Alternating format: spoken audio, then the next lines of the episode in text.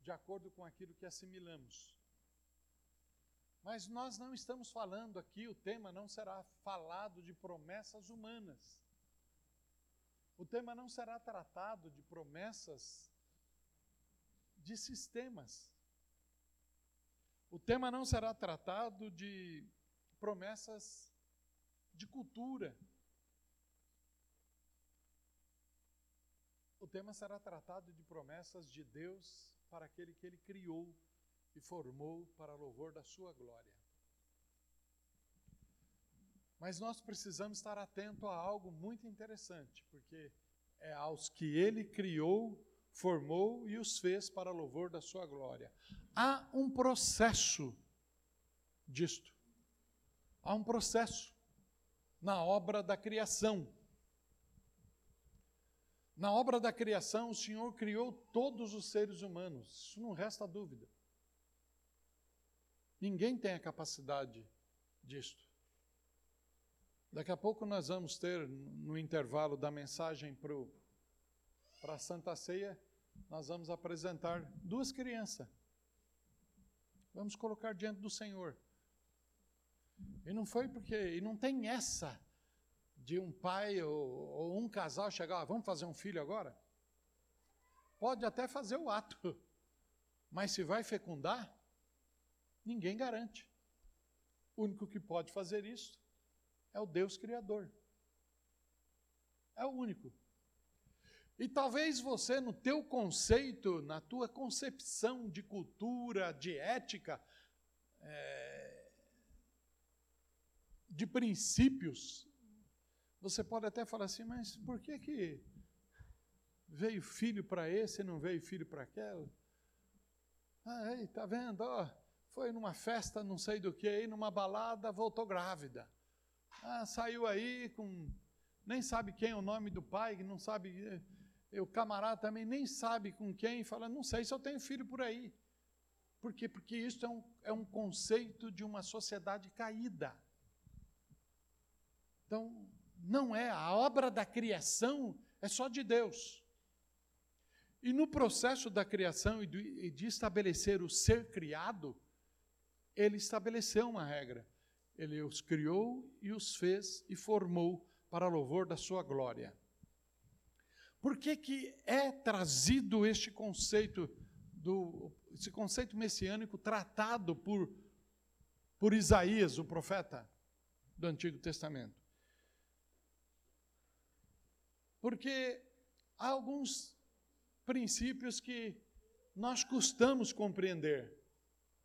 E até na nossa no nosso anseio de estudar, no nosso anseio de pesquisar, nós invadimos áreas que não competem a nós, mas nós nos achamos no direito de nos tornarmos teólogos, estudiosos, isto ou aquilo, para trazer uma devida interpretação. E, e quando o texto diz que muitos são chamados e poucos escolhidos, nós, no afã de não tirar ninguém do céu, porque você já viu Todo mundo que morre, mas qualquer um que morre. Mas qualquer um, pode ser o bicho mais esdrúxulo, mais estúpido, mais sanguinário do mundo. Qual é a palavra? Que o Senhor o tenha.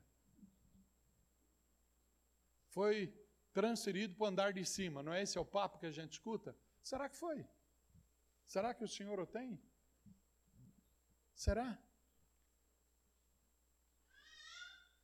Então, nós vamos tratar de promessas nesse conceito. As promessas de Deus. Agora, as promessas de Deus, ele inclui todos, mas nem todos a recebem. Todos estão incluídos na promessa de Deus. Todos. Porque a primeira e grande promessa é porque Deus amou o mundo de tal maneira. E quando ele fala o mundo, ele, ele, ele inseriu todos todos. Essa é a promessa do amor. Deus amou o mundo de tal maneira, é a promessa do amor, que é a maior promessa. É a maior promessa. Mas aí entra a confusão de interpretar esse amor. Entra a confusão de interpretar esse amor.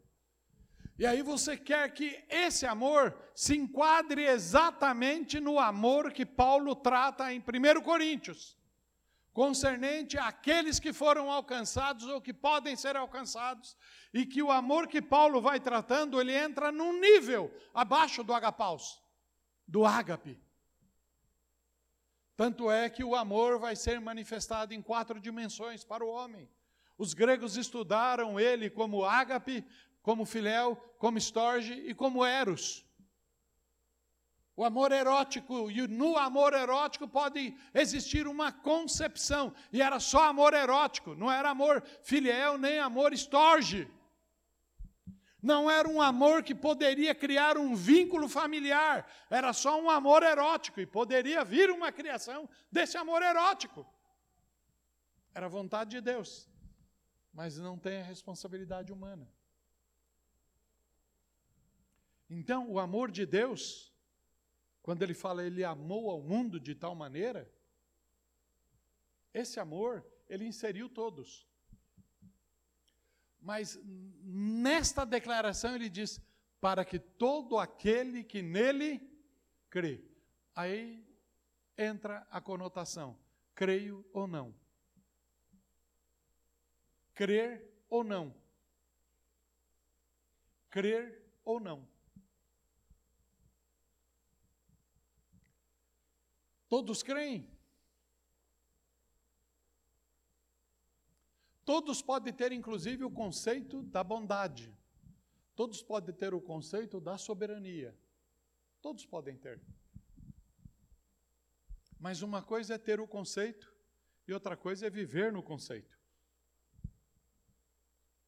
Os irmãos estão entendendo?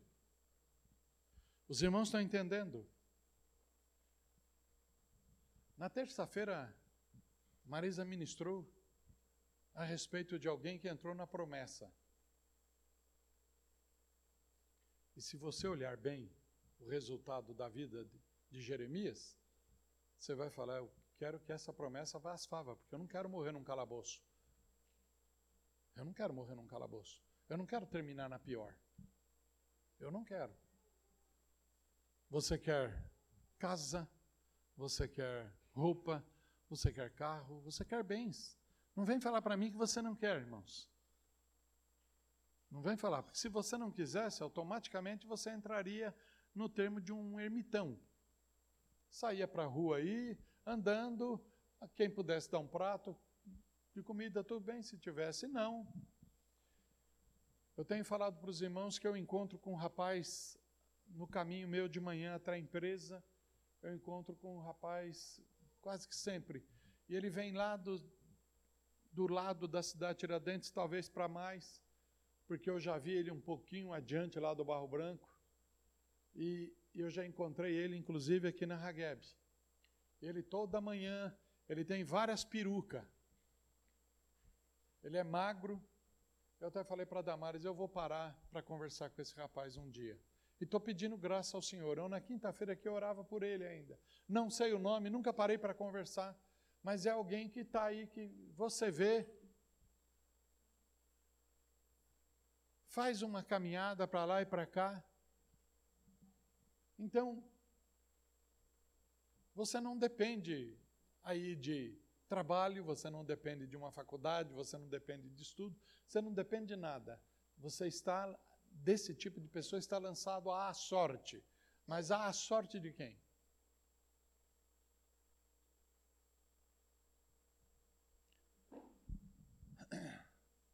As promessas.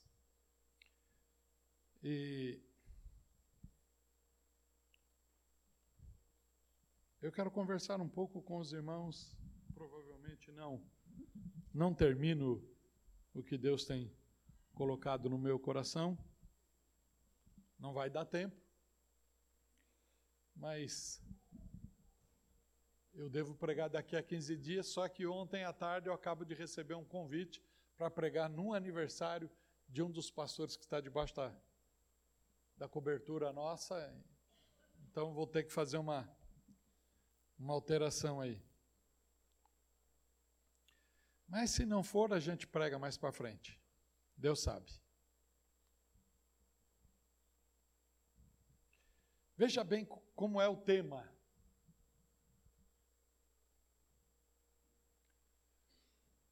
Ele diz: apeguemos-nos. Apego.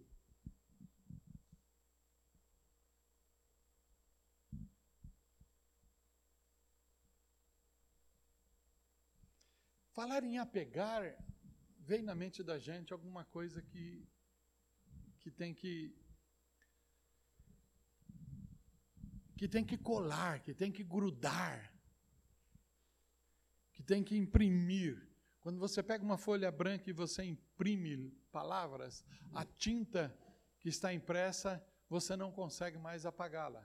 Porque se você tentar apagar, você vai rasgar o papel, porque aquilo que se apegou fundiu-se a tinta fundiu com o papel. Ontem, ainda na hora que colocaram, nós estávamos desmontando as barracas, eu fui tentar tirar, e eu tenho, os irmãos sabem que eu tenho toque, né? E isso vai ser até lá no. Inclusive, na hora que me colocarem no caixão, se colocar uma, duas flores de um lado e uma só, eu vou tirar uma de um lado e colocar no meio, porque tem, tudo tem que ter simetria comigo, né? O quê? Tá certo, Taylor. Isso é uma. Faz bem isso. Não, porque a hora que nós chegamos com os refrigerantes, eu não, não, não eu não consigo. A minha, a, minha, a minha cabeça não deixa, irmãos. É, quando eu estou vendo, eu estou fazendo. Então chegaram, misturaram Guaraná com Coca-Cola, com Pepsi, com coisa. Comigo não vai isso. Então eu peguei e fui colocando todas as cocas juntas, os Guaraná juntos, porque eu, eu, eu, há um sentimento em mim que o Guaraná vai reclamar porque o outro não estava junto dele. certo? E é, é, é, é, pecado, é pecado, é pecado. Pepsi com coca é pecado misturar. Entende? Porque não.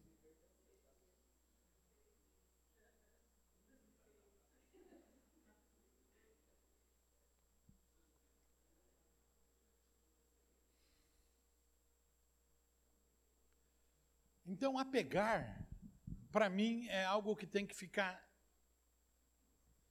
Serão os dois uma só carne, não diz isso a palavra de Deus? E eu, eu ainda acho que vai além disso. Porque o serão os dois uma só carne, chega um momento em que um satura do outro e fala: stop. Vaza da linha. Não é? Então vai além disso.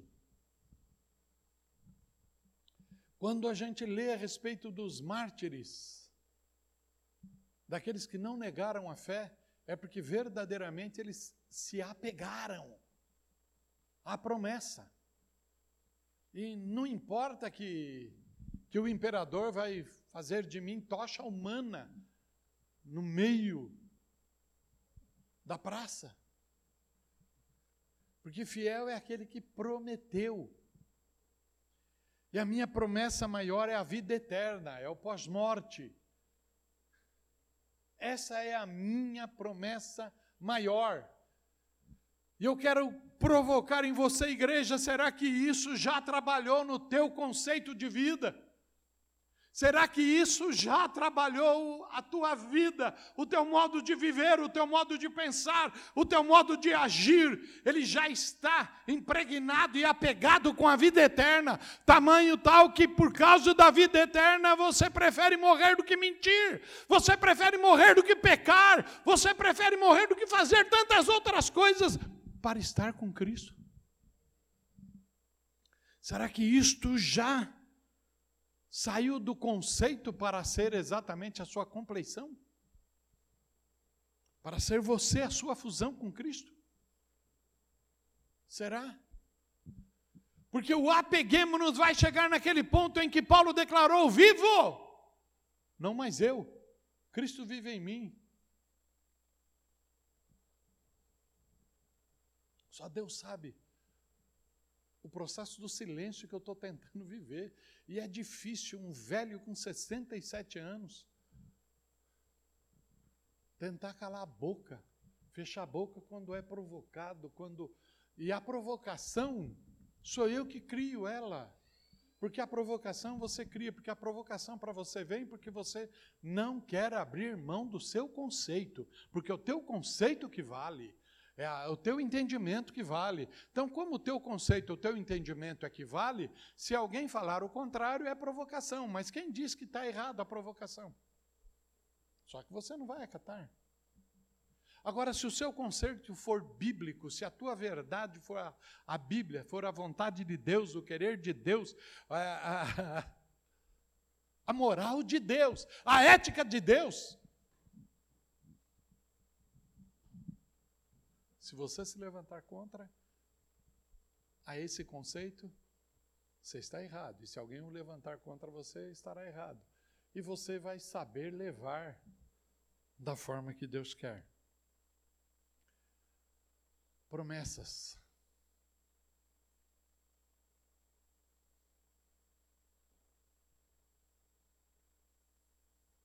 Dia 6 de maio de 78, eu fiz promessas a Márcia. E eu já quebrei muitas delas.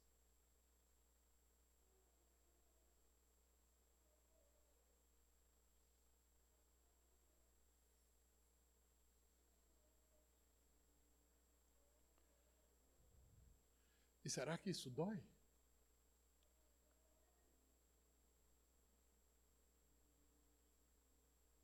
Eu estou falando agora de, um, de uma promessa terrena, humana, mas que quis ter como base os princípios de Deus.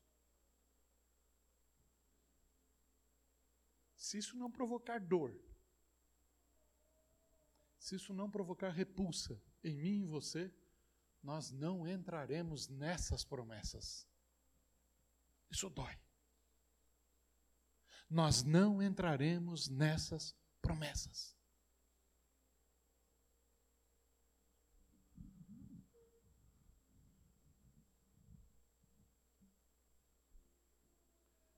Tão interessante porque na hora que descemos a, a pia batismal, ao tanque batismal, e nós fazemos a nossa confissão, ao batistério e que é perguntado: você promete obedecer a Deus, ao Espírito Santo, a Jesus, à igreja que Ele te confiou, aos líderes, você promete? Você, Amém, irmão. Você está no primeiro amor. Amém. Aí você não concorda com aquilo que do púlpito saiu, acabou a tua promessa. Porque o que é que prevaleceu? o teu conceito, não aquilo que você foi levado a prometer. E você não foi levado a prometer nada contra a palavra de Deus, exatamente aquilo que a palavra de Deus determina. Será que isso não dá para refletir?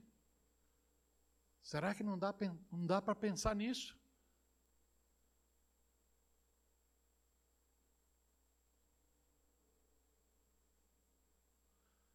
Queridos, eu não tenho dúvida nenhuma que eu estou muito mais próximo da morte do que alguns de vocês.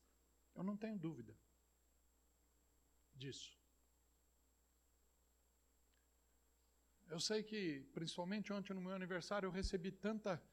Começou na madrugada, pessoal da, da, da África mandando, veio da África, veio da Itália, veio dos Estados Unidos, mensagem da Argentina, do Paraguai, do Chile, veio do Brasil, tudo quanto é canto que a gente andou aí, pessoal que conhece a gente, fui recebendo mensagens e mensagens e eu comecei a refletir e alguns falando, meu pastorzão, meu isso, meu aquilo. Eu falei, onde é que viram isso? E aí o Senhor me fez parar e pensar. Eles te conhecem o público, o Daniel público. Quando muito, o Daniel privado. Os irmãos lembram dos, das quatro instâncias do ser humano? Público, privado, secreto e oculto. O público sou eu aqui, como é você andando para lá e para cá, escrevendo em redes sociais e falando do diabo, escrevendo o inferno escrevendo o céu, porque vai escrevendo tudo, céu, inferno, você vai colocando tudo nas redes sociais. Isso é você, o público.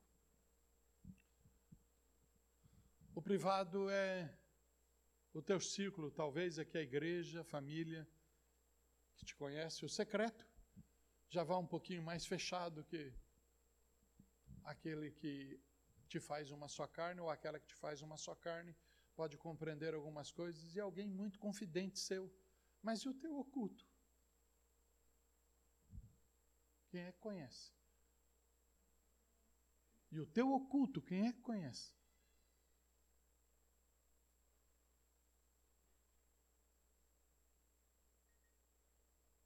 É muito fácil a gente falar fiel àquele que prometeu. Ele é fiel. Mas onde está a minha fidelidade de ficar debaixo da promessa dele? Ele é fiel, mas onde está a minha fidelidade de permanecer debaixo da fidelidade dele? Dos conceitos dele, dos princípios dele, dos mandamentos dele, da vontade dele, do querer dele.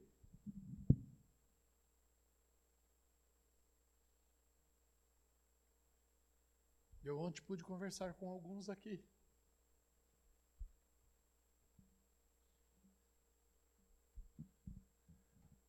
Todas as vezes que eu deixo de fazer alguma coisa, irmãos, preste bem atenção nisso. A promessa de Deus e a fidelidade de Deus, ela não vai se cumprir por minha causa e nem por tua causa, vai cumprir por Ele.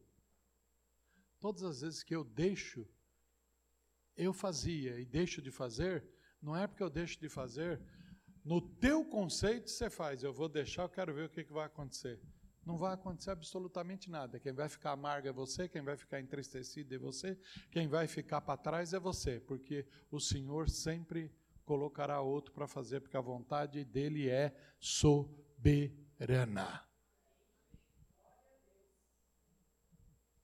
Promessa dele.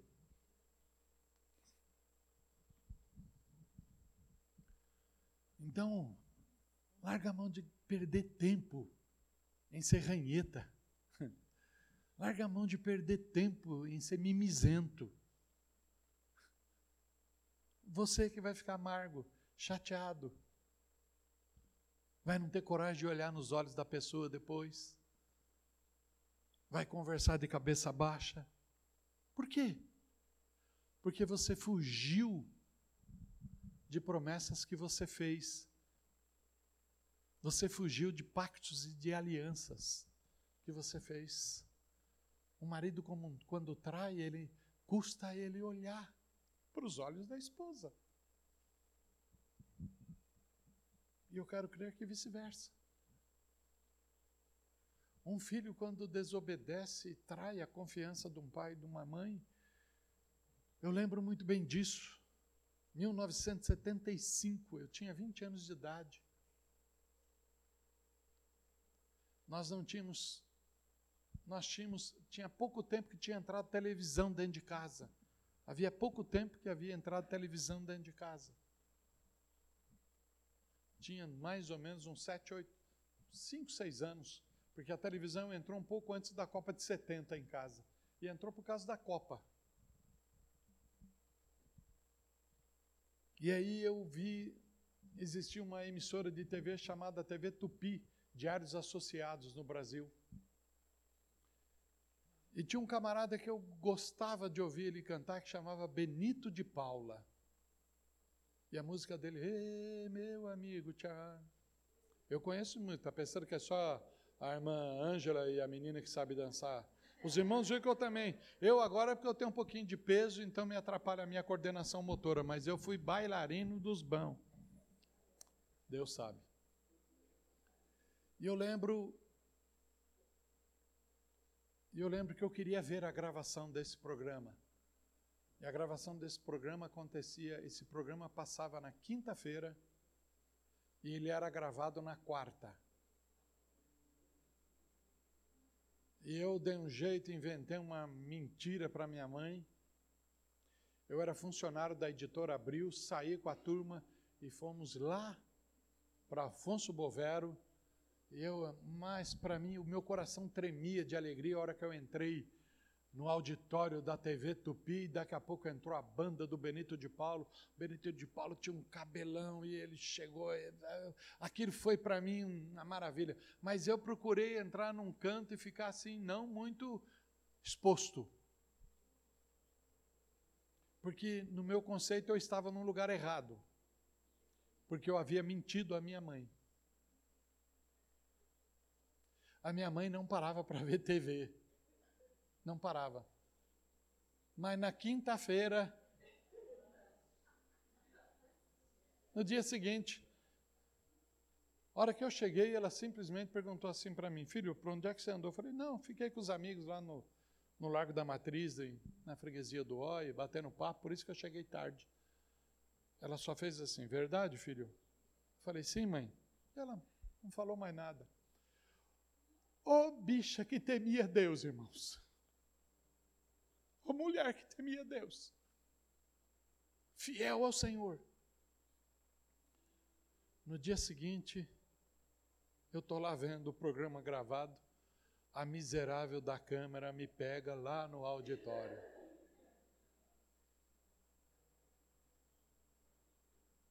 E a minha mãe está passando na sala exatamente nessa hora.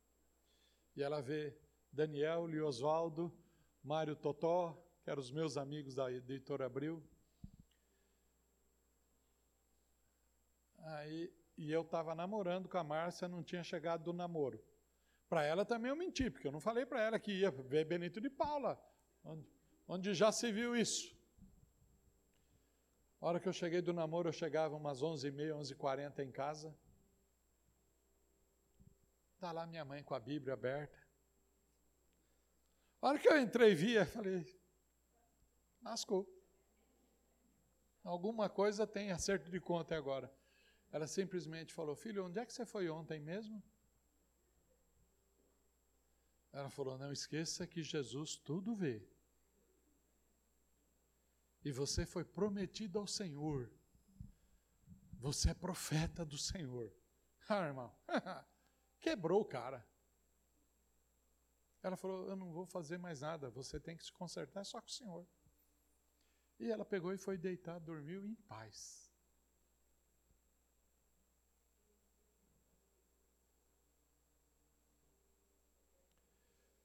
O meu olho e o teu olho não vê tudo, mas o de Deus tudo vê.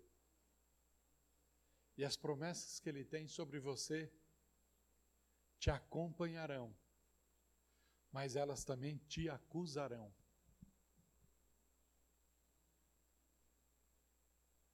Amém?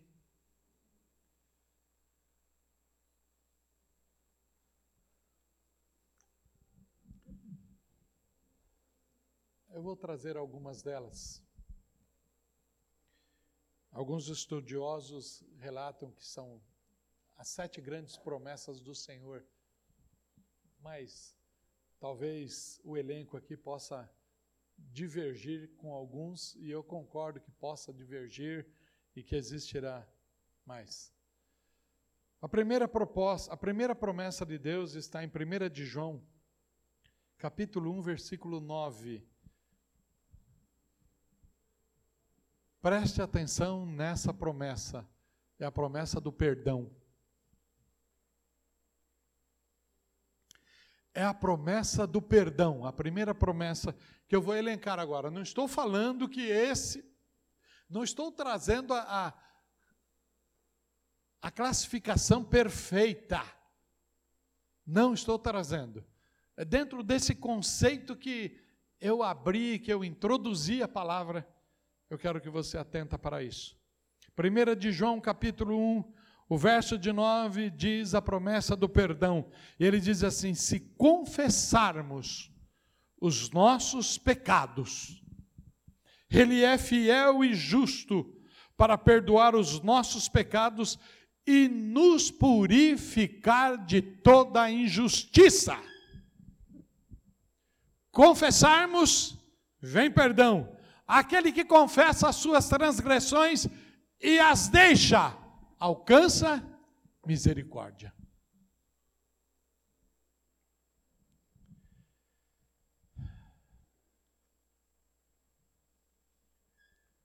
dentro da confissão dos pecados e deixá-lo, vai estabelecer um novo conceito dentro de mim e dentro de você. Vai estabelecer um, um, no, um novo modus operandi, uma nova, uma nova sistemática de operação. Vai estabelecer. Eu não manjo absolutamente nada de programação de computador, de TI, eu não manjo nada, absolutamente nada. Mas eu, eu não. Eu tenho uma cabeça que raciocina, que tenta pensar. E algumas coisas que eu sou grato a Deus pela oportunidade que foi me dado de estar já há mais de 15 anos na Sansão Moriá. Eu fui captando alguma coisa mexendo com o computador. Eu, algumas coisas perguntam, mas como é que faz isso? Eu não sei, só sei que eu estou fazendo. E fui eu que fui descobrindo alguns caminhos. Hum.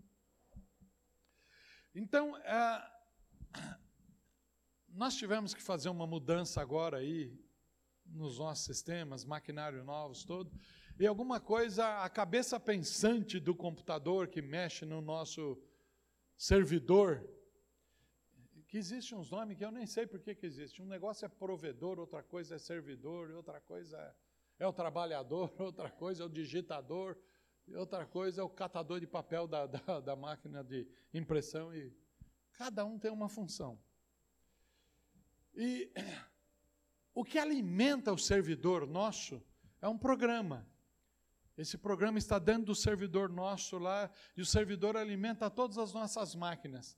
E eu precisava compreender tudo isso agora dentro de toda a estrutura nova que está estabelecendo, e a gente está sofrendo algumas coisas que já tem mais de um mês que está implantado, e tem alguns negócios ainda que precisa, e atrasa isso, atrasa aquilo, e vai. Né? E eu fico vendo, falei, enquanto isso não for investido dentro do meu entendimento, da minha compreensão e da compreensão de todos os funcionários, ainda vai ter problemas. A confissão de pecado, e eu comecei a analisar exatamente a confissão de pecado, eu confesso, e eu deixo, e tem que entrar o sistema novo em mim. Se não entrar o sistema novo, não vai funcionar a coisa perfeita.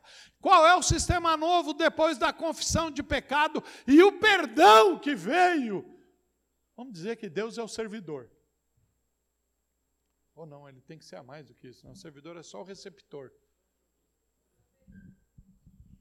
Tá? Por... É. A turma que é de TI aqui deveria falar, mas agora ainda bem que você falou, Samuel. Ele é o que desenvolveu todo o programa. Na verdade é isso. Ele começa, ele te perdoa.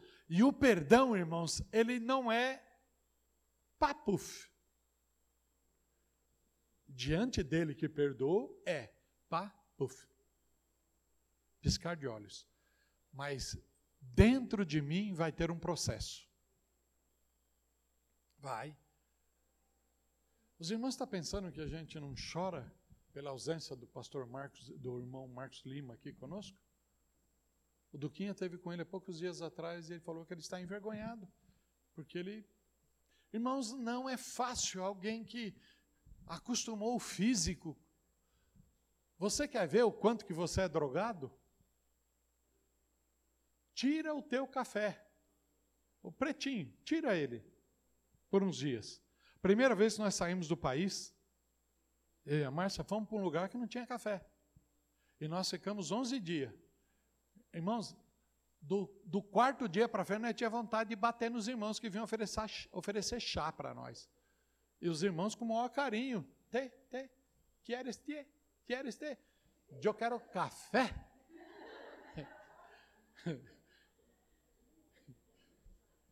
Entende, irmãos? É, é só um negocinho. Tira a Coca-Cola do Samuelzinho agora. E eu impregnei a Coca. Olha lá, ele já até olhou para mim. E eu impregnei. Ele foi em casa, Manu e o André só dando suco. Pro... Chega na casa de um cocólatra. o que é que você vai oferecer? Coca-Cola. Menino bebeu uma vez, ele agora ele faz assim para a mãe, tss, que era o barulho da latinha abrindo ou da tampinha abrindo. Isso, isso é, é, é só alguns exemplos. Então, o pecado, a gente vicia com ele. A gente vicia. Mas o desenvolvedor, o criador da minha vida, ele chegou e falou assim: Olha, tudo que você fez está perdoado está entrando na tua vida, a minha graça e o meu perdão está entrando na tua vida. E essa graça e o perdão vai produzir em você algo novo. Aqueles que estão em Cristo, nova criatura é. As coisas velhas já passaram, tudo se fez novo.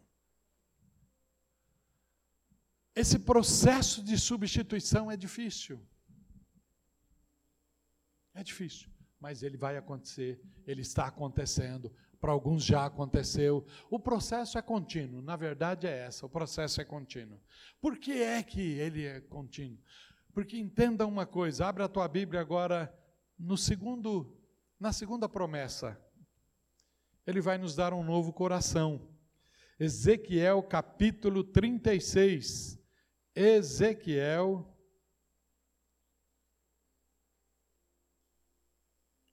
Ezequiel está entre Jeremias e Daniel, tá? E Lamentações ali. 36, o verso de número 26. Diz o texto bíblico: Darei a vocês um coração novo Darei a vocês um coração novo e porei um espírito novo em vocês. Tirarei de você o coração de pedra e em troca darei um coração de carne. Que trocadilho doido é esse? Pedra, carne. Então o ser humano tem um coração. Por que, que ele tem um coração de pedra? Porque nada toca, nada muda. Eu penso assim, é a síndrome de Gabriela. E você já viu que tem crente assim. A síndrome de Gabriela. Lembra da musiquinha da Gabriela? Eu nasci assim, vou viver assim, vou morrer assim. Gabriela, tem crente que é assim. Ele se converteu, foi perdoado, o Senhor falou: Vou te dar um coração de. Não, não, eu estou tá convertido, mas o coração de pedra. Está ah, ah, ah. petrificado aqui, Deus. Está petrificado aqui, ninguém arranca. Mas ele te perdoou. E o processo do Espírito que entrou nele vai arrancar essa pedrinha assim. Vai arrancar. Porque ele também é o martelo que esmiuça a penha. Ele é um martelo. E a fé vem pelo ouvir, ouvir da palavra de Deus. E a palavra vai entrando, entrando, entrando, vai quebrando, quebrando, quebrando, quebrando. Daqui a pouco é pó, é pó, é pó, é pó. E a carne é substituída. Entra o coração de carne. Segunda promessa do Senhor, então. Primeiro, Ele te perdoa. A segunda, Ele te dá um coração novo. Ele te dá um coração novo. Irmãos, vocês não imaginam,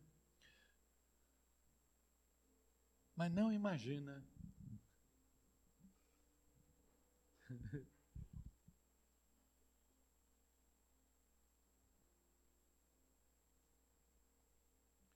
Como agir era ruim. Um coração de pedra. Agir. Quem agir?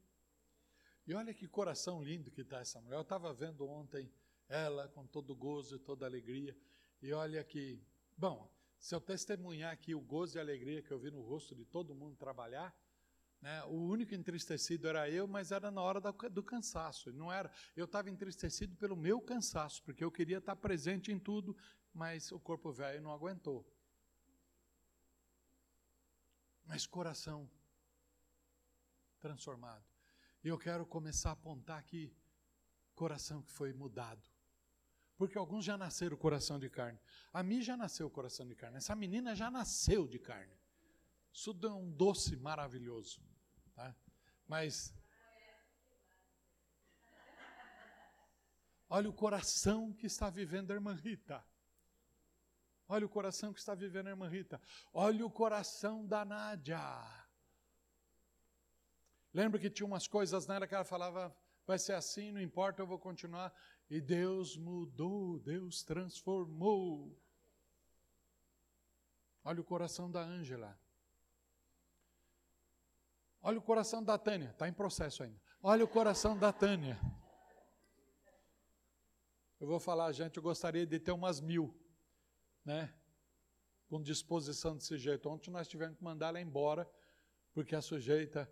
E agora ela achou uma companheira porreta também, doida também, que não pensa muito em horário. Eu acho que elas estão felizes porque elas não têm marido, que ela é a irmã Eliana. Que o que atrapalha a vida da mulherada, acho que é os maridos. Né? Olha o coração mudado. Olha o coração transformado. Coração que era de pedra, e o Senhor transformou em coração de carne. Promessas do Senhor. Né? Se os irmãos falam que a pastora é sargentona, hum, vocês não imaginam, é que ela, ela, ela caiu de, de, de graduação, porque ela já foi general. E agora era difícil a coisa, mas o Senhor mudou o coração. Eu já nasci com um coração bom a beça, irmãos. Só que ele se tornou mentiroso. E aí o Senhor teve que fazer um transplante nele. O Senhor teve que dar uma outra chacoalhada.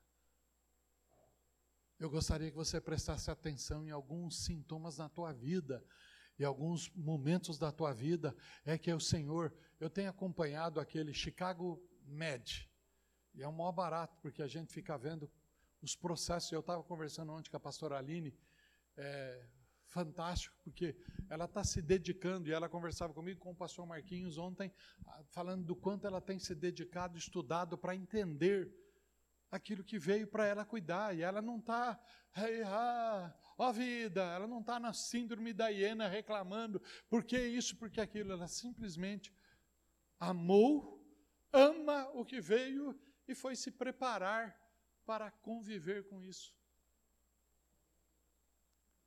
E conversando, e ela falando do que, do que tem sido trabalhado no seu entendimento, Deus vai trabalhando, Deus vai transformando e vai fazendo. E uma das coisas que eu não que eu não aguentei. Eu chorei, foi a hora que ela fez o relato de que para que as coisas possam caminhar bem com o Miguel, ela cola algumas coisas que são os afazeres dele diário. A rotina diária dele. E aí ela tinha colocado as rotinas todas, e nessa semana ele chegou para ela e falou bem assim, ele tinha completado, ele falou, eu, eu já acordei, né mãe? Ela, já. Eu já escovei os dentes? Ela já. É, eu já tomei o café? É, ele foi perguntando. Tá. Aí ele falou: e cadê a rotina da igreja?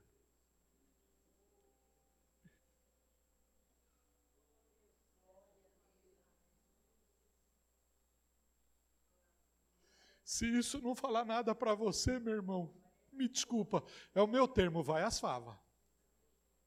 Se isso não falar nada com você.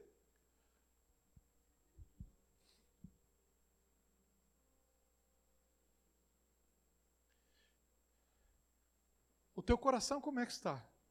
Pedra ou carne? Ele já te perdoou. Ele já te colocou. E falando do Chicago Med, que é uma é uma série da, da, da Prime, tem uma hora lá que o coração está aberto, o cara estão trocando uma série de coisas, daqui a pouco o coração para, eles colocam desfibri, desfibrilador. É isso aí, tá? Atrapalhou a coisa. Tchum! Ah, 200, só para 200. E o cara, é, vai de novo. Quantas vezes o Senhor o Espírito Santo, que é o desfibrilador de Deus. Quantas vezes que o Espírito Santo desse púlpito falou contigo e você continua com o coração de pedra, e ele quer que você se torne coração de carne. Quantas vezes? são oportunidades, são choques que a gente toma para que a gente permaneça vivendo.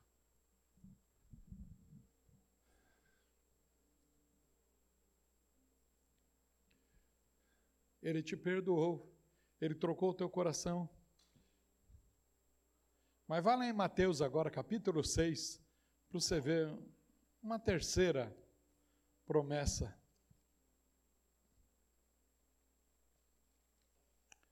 Mateus capítulo 6.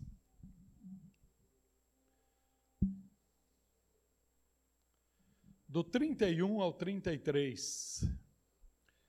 Diz o texto: Portanto, não se preocupem, ele já te perdoou, ele já trocou o teu coração, e agora ele te diz: Portanto, não se preocupem dizendo que vamos comer, ou que vamos beber, ou que vamos vestir, pois os pagãos é que correm atrás dessas coisas, de coração de pedra é que correm atrás dessas coisas. Mas o Pai Celestial sabe que vocês precisam delas.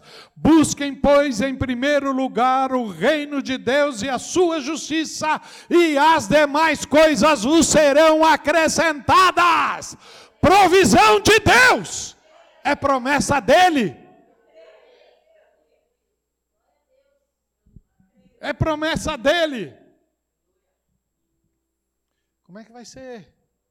Os caminhões estão todos parados agora, estão prometendo uma greve geral e a partir de segunda-feira. E nós ouvimos a palavra do Senhor. Logo aqueles que foram na vigília, estoquem alimento, porque vai ter falta. Eu corri aí no Comercial Esperança, logo no, na, na, na, segunda, terça-feira da semana aí, fui buscar algumas coisas e alguns dos produtos que eu estava habituado, eu conversando com o gerente, ele falou para mim: É, Daniel, já tem coisa que nós não estávamos recebendo, porque o, o povo foi puxando o freio de mão aí, não sabendo o que, que vai acontecer com a nação, já tem alguns produtos. Mas o Senhor avisa antes para que nós nos precavemos. É o Senhor que avisa. Para que você tenha a provisão. O avisar dele, o anunciar dele, já é provisão. Ele não declara, porventura, faria eu alguma coisa sem antes comunicar aos meus santos profetas? Não era isso? Nós ouvimos o Senhor falando através de Jeremias, terça-feira, quanta coisa que ele avisou. Eu conversava com a Marisa ainda no final, porque é, Jeremias foi um Deus nos acuda aqui um tempo na igreja, quando eu ministrei aqui muito tempo, né, a respeito. E eu estava falando, e ele tinha um problema maior ainda dentro da igreja, que era o tal do Passur, que era o chefe dos sacerdotes, que não deixava ele ministrar de jeito nenhum. E ele enfrentou. Passou. E eu volto a repetir: o exemplo dele não é exemplo na ótica humana, não é exemplo de vitória. Na ótica humana, quem termina a sua vida num calabouço, me desculpa. mas talvez você está andando de grife, mas está dentro de um calabouço. Está andando pela Europa, está dentro de um calabouço. Eu posso falar isso para os irmãos porque eu tenho experiência na família. Eu tenho uma irmã que está lá passando 11 dias na Europa. Está sem emprego, sem dinheiro, sem nada. E ela falou: Dani, todo o meu dinheiro, a reservinha que eu tinha, acabei. Mas eu sei que o senhor vai cuidar de mim. Eu pego e falo: vai ser doida assim, não sei aonde. Outra hora eu também fazia isso, não me esquentava muito a cabeça, mas hoje eu fico vendo. Né? Ela está confiando no Senhor. Eu só estou falando para os irmãos porque tem alguém andando aí para lá, para cá, para lá, para cá, mas está num calabouço. Agora confie no Senhor se você já foi perdoado, teu coração já foi trocado. A provisão do Senhor não faltará. Não entre em colapso. E agora o que vai ser? Você acabou de receber o texto bíblico.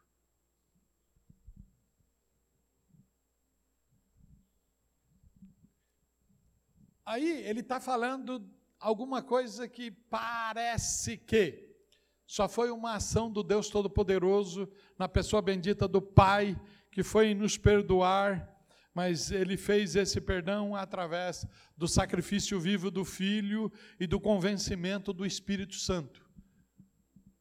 Do convencimento do Espírito Santo. Já agiu os três lá no perdão.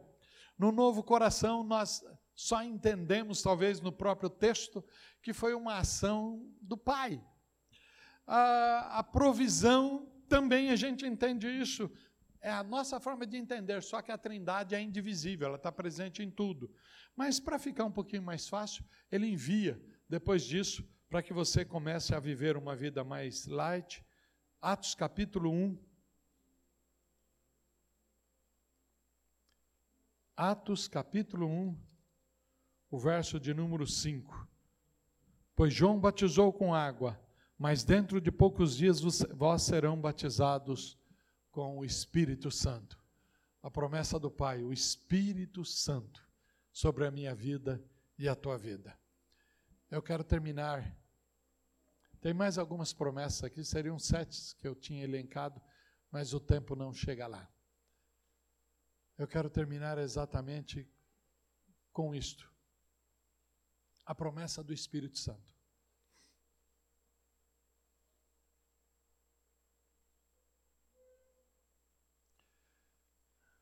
Esse espírito convence o homem do quê? O Espírito Santo convence o homem do pecado, da justiça e do juízo. É o Espírito Santo que faz isso. Se você lê a palavra de Deus e aquilo que você lê, você inter interpreta ao teu bel prazer, a tua forma cultural, a tua cabeça gabrielítica, de síndrome de Gabriela, sem interpretar, o Espírito Santo não vai agir. Mas se você creu que Ele é Salvador da tua vida, você recebeu o perdão, teu coração está sendo transformado, Deus vai prover todas as coisas e Ele vai enviar para habitar em você e morar em você o Espírito Santo dele, que não vai deixar você a cair novamente naquilo que você já foi perdoado, porque mesmo que quando você vai chegar e falar, opa, pa, pa, pa, pa, pa, para por aí, porque você tem o Espírito Santo de Deus. Volta para o tema apeguemos-nos com firmeza à esperança que professamos.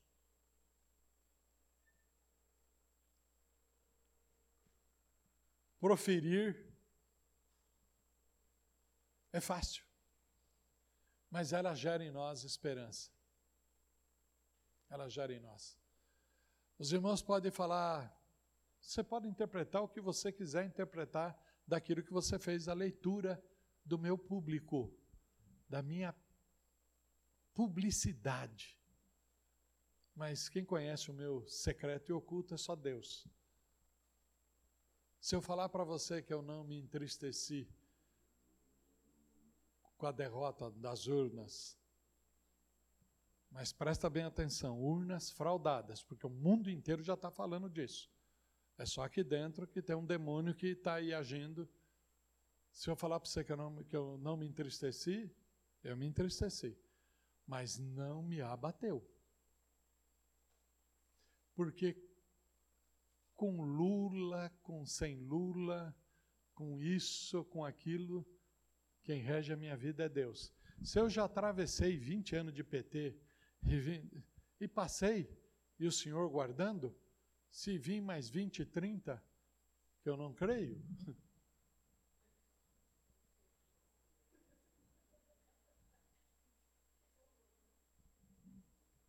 Irmãos, nós acreditamos nas promessas, preste bem atenção nisso que eu estou falando para você. Nós acreditamos nas promessas que Deus tem para esta nação.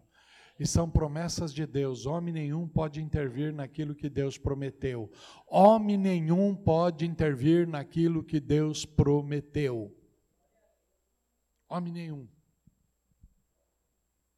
Seja Bolsonaro, seja Forças Armadas, seja Supremo Tribunal Federal, seja TSE, seja PT, seja ninguém pode interferir em promessas do Senhor.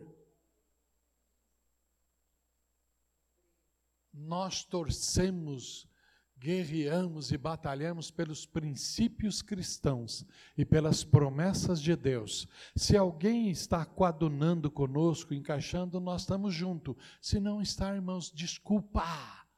Porque esse é o tempo de saber a diferença daqueles que servem a Deus e dos que não servem. Eu não quis postar para a igreja a palavra do pastor da Igreja Batista do Getsemane, de BH, o pastor Linhares. Eu não quis. Mas ele teve a coragem de se levantar e falar contra aqueles que abraçaram aquilo que a palavra de Deus não abraça. E eu falei: se eu postar isso aí para a igreja, vão falar lá, ao pastor. Ao pastor. Mas a defesa da fé a defesa dos princípios cristãos foram apresentadas. Se você quiser à parte comigo, você me procura, eu te passarei. Mas a coragem do pastor Jorge Linhares, da Igreja Batista, a igreja dele só tem 52 mil membros. Só tem 52 mil membros. Nem Lagoinha tem membro quanto ele tem. É um homem que você pouco escuta. Eu já ouvi ele ministrar por várias vezes aqui em São Paulo. Jorge Linhares está bem velho. Ele teve a coragem de falar. E talvez você tenha algumas coisas que você não quer escutar. Porque o teu coração ainda tem área petrificada. Está no processo da cura. Qual é a, a minha esperança que eu professo? A esperança que eu professo, que você professa, é que Deus é fiel e Ele cuida de tudo.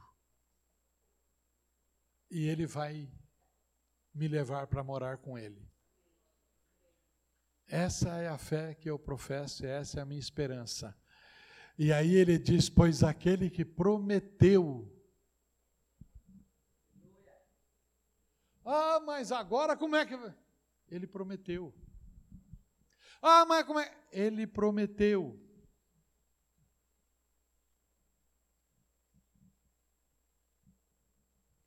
Por mais relapso, por mais. Deixa para lá que você seja, mas se você está confiando nele, eu posso falar isso para os irmãos, porque eu fui uma pessoa que meu pai sempre falava para mim, filho, você vai estar dando tempo integral para a obra, dá um jeito de recolher INSS. Eu falei, que nem vou chegar lá no tempo, o senhor vai voltar. Erro da minha interpretação. O senhor vai voltar antes, eu não vou chegar à aposentadoria. Eu estou aposentado desde o começo do ano. E se eu tivesse escutado ele, talvez a aposentadoria minha estaria num grau até melhor, mas não escutei. Você tá, sabe por que eu estou falando isso? Porque você tem sido aconselhado desse púlpito. Todas as vezes, a hora que termina, talvez alguns irmãos venham aqui na terça-feira, porque a hora que terminam de pregar aqui, sejam, seja quem for, a hora que termine de pregar, não sei se já prestou atenção. Eu paro alguns momentos aqui nesse púlpito e continuo agradecendo a Deus por aquele que Ele está falando e cuidando da sua igreja e para que a palavra que saiu aqui entre no teu coração como terra boa e você receba e a semente germine em você e você vai viver as promessas do Senhor, porque aquele que te prometeu é fiel. Deus te abençoe, meu irmão e minha irmã.